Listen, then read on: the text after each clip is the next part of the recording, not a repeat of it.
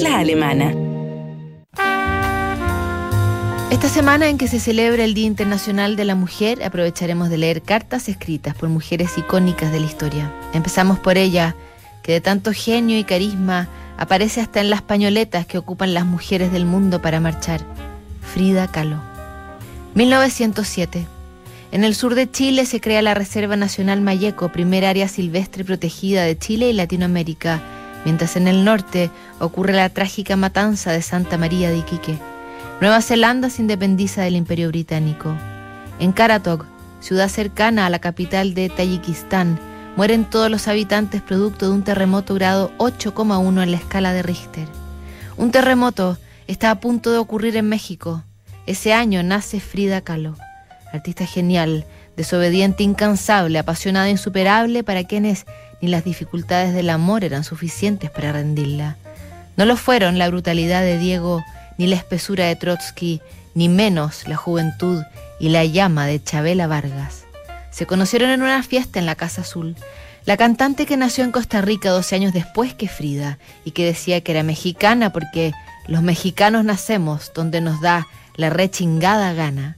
Llegó ahí con un amigo y de la impresión de ver a Frida por primera vez diría, me quedé impresionada cuando vi que bajaban por la escalera a la señora en una camilla. Los mariachis cantaban, todos bebían tequila. Fue un deslumbramiento al verle la cara, los ojos. Pensé que no era un ser de este mundo, sus cejas juntas eran una golondrina en pleno vuelo. Sin tener todavía la madurez de la mujer en mí, pues era muy niña, presentí que podía amar a ese ser con el amor más entregado del mundo, el amor más atado del mundo. Así es que cuando Frida le dijo, quédate niña, estás muy sola y no sabes de la vida, Chabela se quedó. Estaba prendada también de la muchacha, la madre del autorretrato latinoamericano. Ese mismo día le escribió una carta a uno de sus mejores amigos, Carlos Pelicer. Hoy conocí a Chabela Vargas, extraordinaria, lesbiana, es más, se me antojó eróticamente.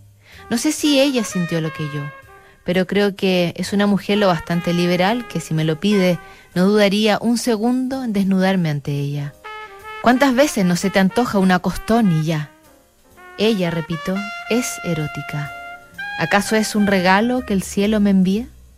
Frida, acá. Chabela se quedó. No un día, un tiempo. Se sentía feliz, enamorada, amada también por la Calo. Me enseñó muchas cosas y aprendí mucho sin presumir de nada, agarré el cielo con las manos, con cada palabra, cada mañana. Pero no soportó la joven Chabela compartir el amor de Frida con Diego Rivera y un día simplemente decidió abandonarla.